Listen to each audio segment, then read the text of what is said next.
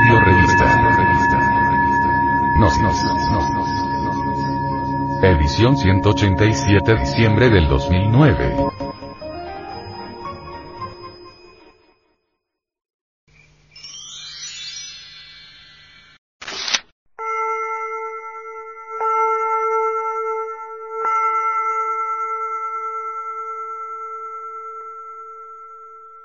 El simbolismo de Belén.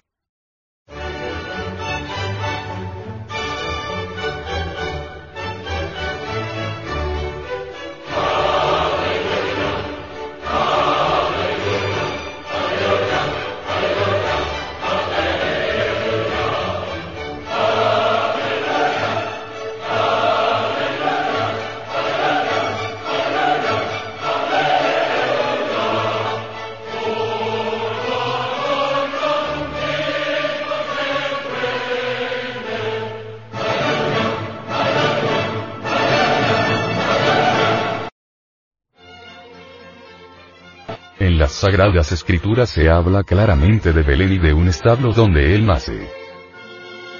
Ese establo de Belén está dentro de nosotros mismos, aquí y ahora. Precisamente, en ese establo interior moran los animales del deseo, todos esos yoes pasionarios que cargamos en nuestra psiquis. Eso es obvio. Belén, insisto, es un nombre esotérico. En tiempos en que el gran Kabir Jesús vino al mundo, la aldea de Belén no existía. De manera que eso es completamente simbólico. Bel es una raíz caldea que significa torre del fuego. De manera que, propiamente dicho, Belén es torre del fuego. ¿Quién podría ignorar que Bel es un término caldeo que corresponde, precisamente, a la torre de Bel, la torre del fuego, Así pues, Belén es simbólico, completamente. Cuando se pasa por la iniciación venusta. Cuando el iniciado trabaja con el fuego sagrado, cuando el iniciado elimina de su naturaleza íntima los agregados psíquicos, cuando en verdad está realizando la gran obra, indubitablemente, ha de pasar por la iniciación venusta. El descenso del Cristo al corazón del hombre, es un acontecimiento cósmico humano de gran trascendencia. Tal evento corresponde, en verdad, a la iniciación venusta. Desafortunadamente, no se ha entendido realmente lo que es el Cristo. Muchos suponen que el Cristo, exclusivamente, fue Jesús de Nazaret, y están equivocados. Jesús de Nazaret como hombre o mejor dijéramos, Jesús Ben Pandya como hombre, recibió la iniciación venusta, lo encarnó. Mas no es el único que haya recibido tal iniciación. Hermes Trismegisto, el tres veces, grande dios Ibis de Top, también lo encarnó. Juan el Bautista, a quien muchos consideraban como el Christus, el ungido, incuestionablemente recibió la iniciación venusta, lo encarnó. Los gnósticos bautistas aseguraban, en la Tierra Santa, que el verdadero Mesías era Juan y que Jesús era tan solo un iniciado que había querido seguir a Juan. Había, por esos días, disputas entre los bautistas y los gnósticos esenios, y otros. Así pues, debemos entender al Cristo como es. No como una persona, no como un sujeto. El Cristo está más allá de la personalidad, del yo y de la individualidad. El Cristo, en esoterismo auténtico, es el Logos, el Logos solar, representado por el Sol. Ahora comprenderemos por qué los incas reverenciaban al Sol. Los náhuatl le rendían culto al sol, los mayas lo mismo, los egipcios idénticamente, etc.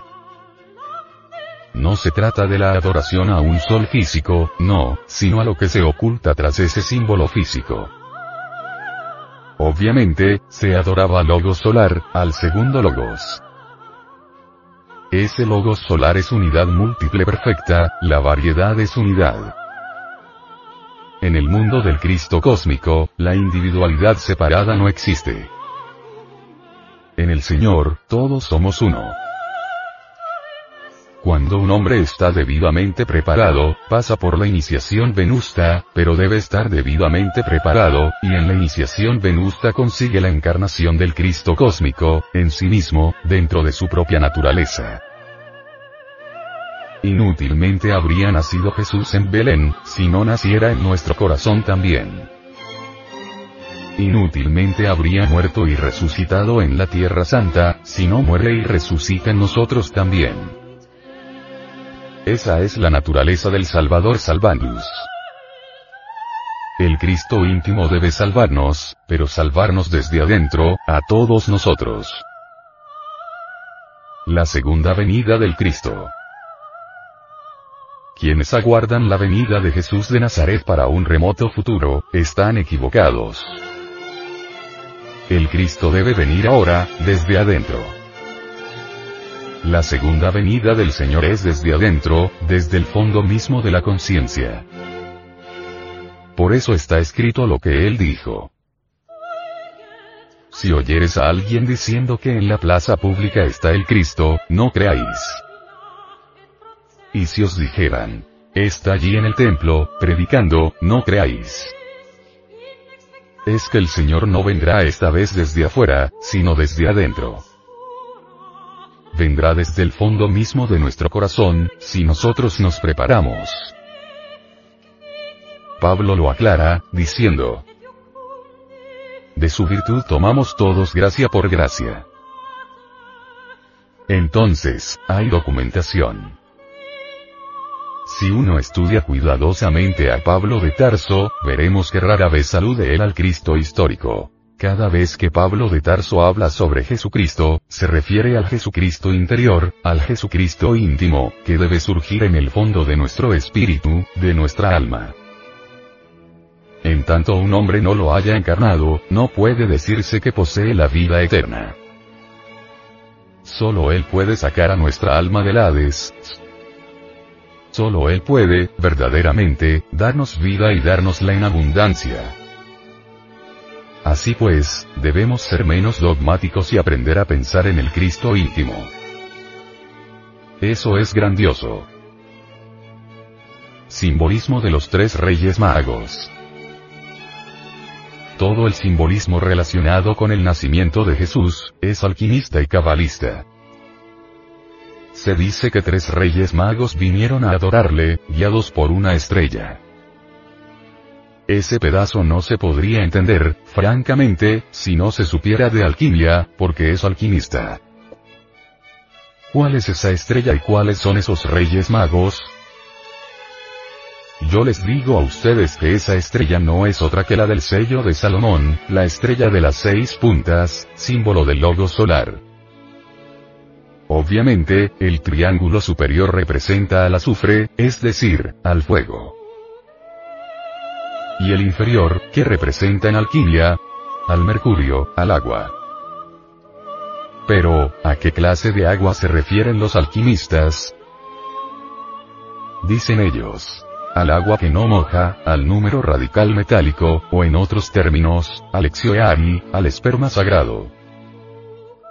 Indubitablemente, mediante la transmutación de las secreciones sexuales, se elabora esa agua extraordinaria, las aguas puras de Amrita, el mercurio de la filosofía secreta.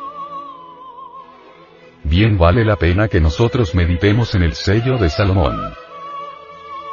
Allí tienen ustedes el triángulo superior, representación vívida del azufre y al inferior, representación vívida del mercurio. Quiere decir que el fuego sagrado, el fuego del Espíritu Santo, debe nosotros fecundar a la materia caótica, para que surja la vida. Debe fecundar al mercurio de la filosofía secreta. Indubitablemente, resulta un poco difícil entender la cuestión de la estrella de Belén, si no apelamos al sello de Salomón y a la alquimia. Repito. El mercurio es el alma metálica del esperma sagrado. El azufre es el fuego sagrado del Kundalini. Entendido eso, podemos aclarar algo más. Debe, el azufre, fecundar al mercurio.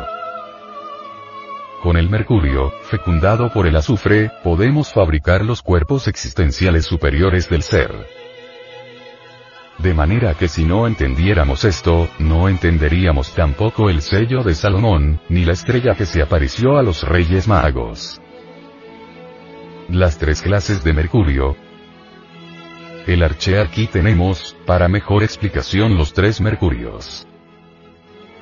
Primero, esto es, lo que los alquimistas denominan azogien bruto, o sea, el esperma sagrado, propiamente dicho. Segundo, el segundo mercurio es, precisamente, el alma metálica del primero. Mediante la transmutación del esperma, se convierte esta en energía. A esa energía sexual se le denomina alma metálica del esperma. Y el tercero, es el más importante. Es, precisamente, el famoso mercurio, fecundado por el azufre. Esto es un poco complicado y difícil de entender, pero si ustedes ponen atención, podrán forjarse una idea. Si quieren que les explique lo que es la Navidad, tengo que explicarla como es, o no explicarla. Incuestionablemente, lo primero que tenemos es el azogien bruto, el esperma sagrado. Segundo, la energía sexual, resultado de la transmutación del esperma. Tercero, el mercurio ya fecundado por el azufre, o en otros términos, la energía sexual ya fecundada por el fuego sagrado, mezcla de energía y fuego que sube por la espina dorsal, para llevarnos a la autorrealización íntima del ser. Este tercer mercurio es el arché de los griegos.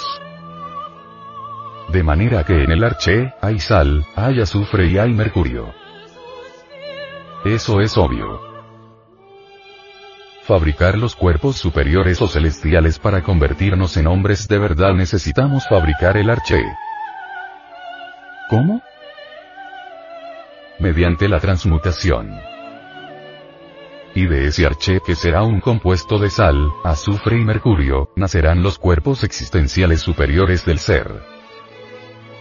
Si alguien posee los cuerpos astral, mental y causal, se convierte en un hombre de verdad, eso es obvio, y recibe sus principios anímicos y espirituales. Claro, al principio no tenemos sino el azogien bruto, que hay que transmutarlo, es decir, las secreciones sexuales hay que transmutarlas, sublimarlas, convertirlas en energía. Esa energía se denomina alma metálica del esperma, esa energía sube por los cordones espermáticos hasta el cerebro. Posteriormente, esa energía une sus polos positivos y negativos en el coxis, cerca del triveni, y entonces surge el fuego. El fuego fecunda a tal energía. El fuego, mezclado con tal energía, sube por la médula espinal hasta el cerebro. El excedente de tal mercurio, fecundado por el azufre, viene a cristalizar en los cuerpos existenciales superiores del ser. Primero se formará el cuerpo astral. Segundo, se formará el cuerpo de la mente y tercero, se formará el cuerpo causal. Cuando alguien posee los cuerpos astral, mental y causal, recibe sus principios anímicos y espirituales, es decir, se convierte en un hombre, en un hombre de verdad. Así pues, eso es indispensable. Pero crear los cuerpos existenciales superiores del ser, es una cosa y llevarlos a la perfección, es otra cosa diferente. Incuestionablemente, la sal, el azufre y el mercurio son la base de todo. Donde quiera haya materia, hay sal. Toda materia se reduce a la sal y toda sal puede ser convertida en oro. Así pues, los cuerpos existenciales superiores del ser, vienen a ser una mezcla de sal, azufre y mercurio. La sal de cualquiera de esos cuerpos, mediante la acción combinada del azufre y del mercurio, se convierte en oro. ¿En qué consiste hacer la gran obra del Padre convertir tales cuerpos en oro, en vehículos finos de oro, sería lo indicado y esa es la gran obra. Pero no se podría realizar tal prodigio, si no se recibiera una ayuda extra. Esa ayuda maravillosa consiste en la Navidad del corazón. Debe nacer el Cristo en el corazón del hombre, para que se pueda realizar esa gigantesca labor, cual es la de transformar los cuerpos existenciales superiores del ser, en vehículos de oro puro. El nacimiento del Cristo en el corazón del hombre. Así pues, situémonos en cualquier vehículo de estos. El cuerpo astral. Imaginemos a una persona que tiene un cuerpo astral. Uno sabe que tiene un cuerpo astral cuando puede usarlo, cuando puede moverse con él, consciente y positivamente. Cuando puede viajar de un planeta a otro con él mismo. Imaginemos a una persona que tiene ese cuerpo astral, pero que está trabajando para convertirlo en un vehículo de oro puro, es decir, que quiere perfeccionarlo. ¿Cómo podría hacerlo, si no elimina el mercurio seco, es decir, los yoes, y el azufre arsenicado, es decir, los átomos sanguinolentos de la lujuria? Obviamente, necesitará ayuda, y si consigue eliminar el mercurio seco y el azufre arsenicado, o azufre venenoso entonces su cuerpo astral se convertirá en un vehículo de oro. Mas la labor es difícil. Afortunadamente, el Cristo íntimo interviene y ayuda, eliminando todo este mercurio seco y ese azufre venenoso, o arsenicado. Y al fin, como resultado de esos trabajos, tal vehículo se convierte en un cuerpo de oro. Los cuatro colores fundamentales de la gran obra. La sal, que viene a convertir ese cuerpo astral en un vehículo de oro precioso, forzosamente tendrá que pasar por varias etapas. La primera está simbolizada por el color negro, por el cuervo negro, por Saturno. ¿Por qué? Porque el iniciado habrá de entrar en un franco trabajo de muerte tendrá que eliminar, destruir, desintegrar todos los elementos inhumanos que lleva en su cuerpo astral, y eso es muerte, es podredumbre, hasta conseguir el color blanco, que es fundamental. Obviamente, ese color blanco está representado por la paloma blanca. A los iniciados de Egipto se les ponía el ba, o sea la vestidura de lino blanco, para representar, pues, la castidad, la pureza. Después, el tercer símbolo es el águila amarilla, recibe, el iniciado, el derecho a usar la túnica amarilla. El cuarto, en la cuarta fase del trabajo, el iniciado, pues, recibe la púrpura. Si recibe la púrpura, ya su cuerpo astral ha quedado convertido en un vehículo de oro puro, de la mejor calidad. El jefe de todo este trabajo alquimista, es precisamente el Cristo íntimo. Los sabios dicen que la sal, el azufre y el mercurio, son los instrumentos pasivos de la gran obra. Lo más importante, dicen ellos, es el magnes interior. Ese magnes, citado por Paracelso, no es otra cosa sino el Cristo íntimo, el Señor. Él debe realizar, en verdad, toda la gran obra. He citado como ejemplo el cuerpo astral, pero idéntica labor hay que hacer con cada uno de los cuerpos existenciales superiores del ser. Tal labor, sin el magnes interior de la alquimia, sería algo más que imposible. Por eso es que, incuestionablemente, al comenzar uno la gran obra, debe encarnar a Cristo íntimo. Él nace en el establo de nuestro propio cuerpo, ahí dentro tenemos todos los animales del deseo, de las pasiones inferiores. Él tiene que crecer, desarrollarse a través del ascenso, de los grados hasta convertirse en un hombre entre los hombres, hacerse cargo de todos nuestros procesos mentales, volitivos, sexuales, emocionales, etcétera, etcétera, etcétera. Pasar como un cualquiera entre cualquiera. El establo. Siendo el Cristo un ser tan perfecto, que no es pecador, sin embargo, tiene que vivir como pecador entre pecadores, desconocido entre los desconocidos. Esa es la cruda realidad de los hechos. Pero va creciendo, se va desarrollando, a medida que va eliminando, en sí mismo, los elementos indeseables que llevamos dentro. Es tanta su integración con nosotros mismos, que se echa toda la responsabilidad sobre sus hombros se ha convertido en un pecador como nosotros, siendo que él no es pecador, sintiendo, en carne y hueso, las tentaciones, viviendo como cualquiera y así, poco a poco, a medida que va eliminando los elementos indeseables de nuestra psiquis, no como algo ajeno sino como propios, de él, se va desarrollando y desenvolviendo en el interior de sí mismos, eso es precisamente lo maravilloso. Si no fuera así, a uno le sería imposible, pues, realizar la gran obra. Es él quien tiene que eliminar todo ese mercurio seco y todo ese azufre venenoso, para que los cuerpos existenciales superiores del ser puedan convertirse en vehículos de oro puro, oro de la mejor calidad, claro está. Los tres reyes magos que vinieron a adorar al niño, representan los colores de la gran obra. El primer color es el negro. Cuando estamos perfeccionando un cuerpo, repito, está simbolizado eso por el cuervo negro de la muerte. Es la obra de Saturno, simbolizada por aquel rey mago de color negro. Entonces estamos pasando por una muerte. La muerte de todos nuestros deseos y pasiones, etcétera, etcétera. En el mundo astral.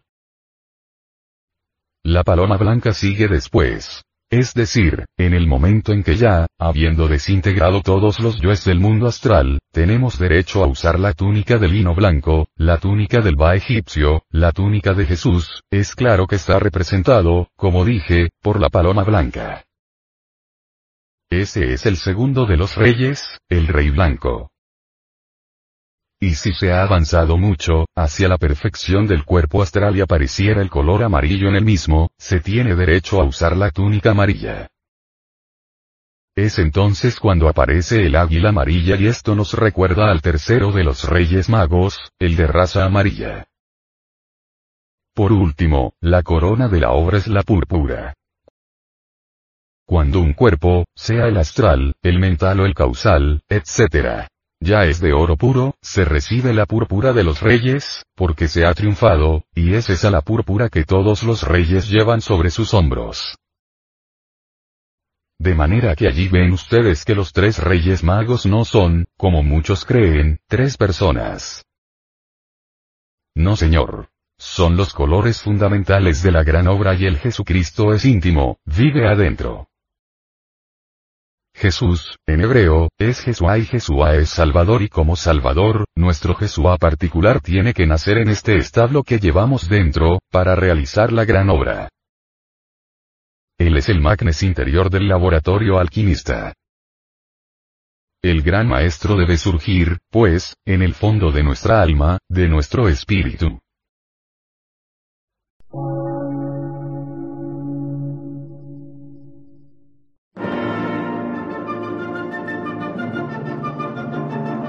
Emisora, gnóstica, transmundial. Por una nueva civilización y una nueva cultura, sobre la faz de la Tierra.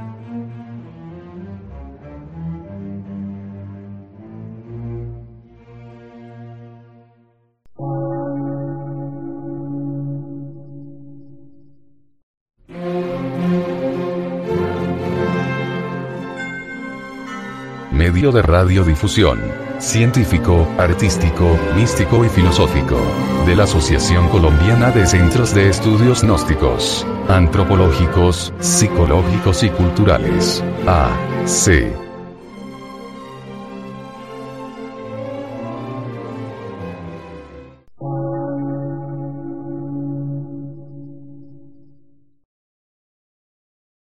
Lectura en movimiento. Difusión sin fronteras.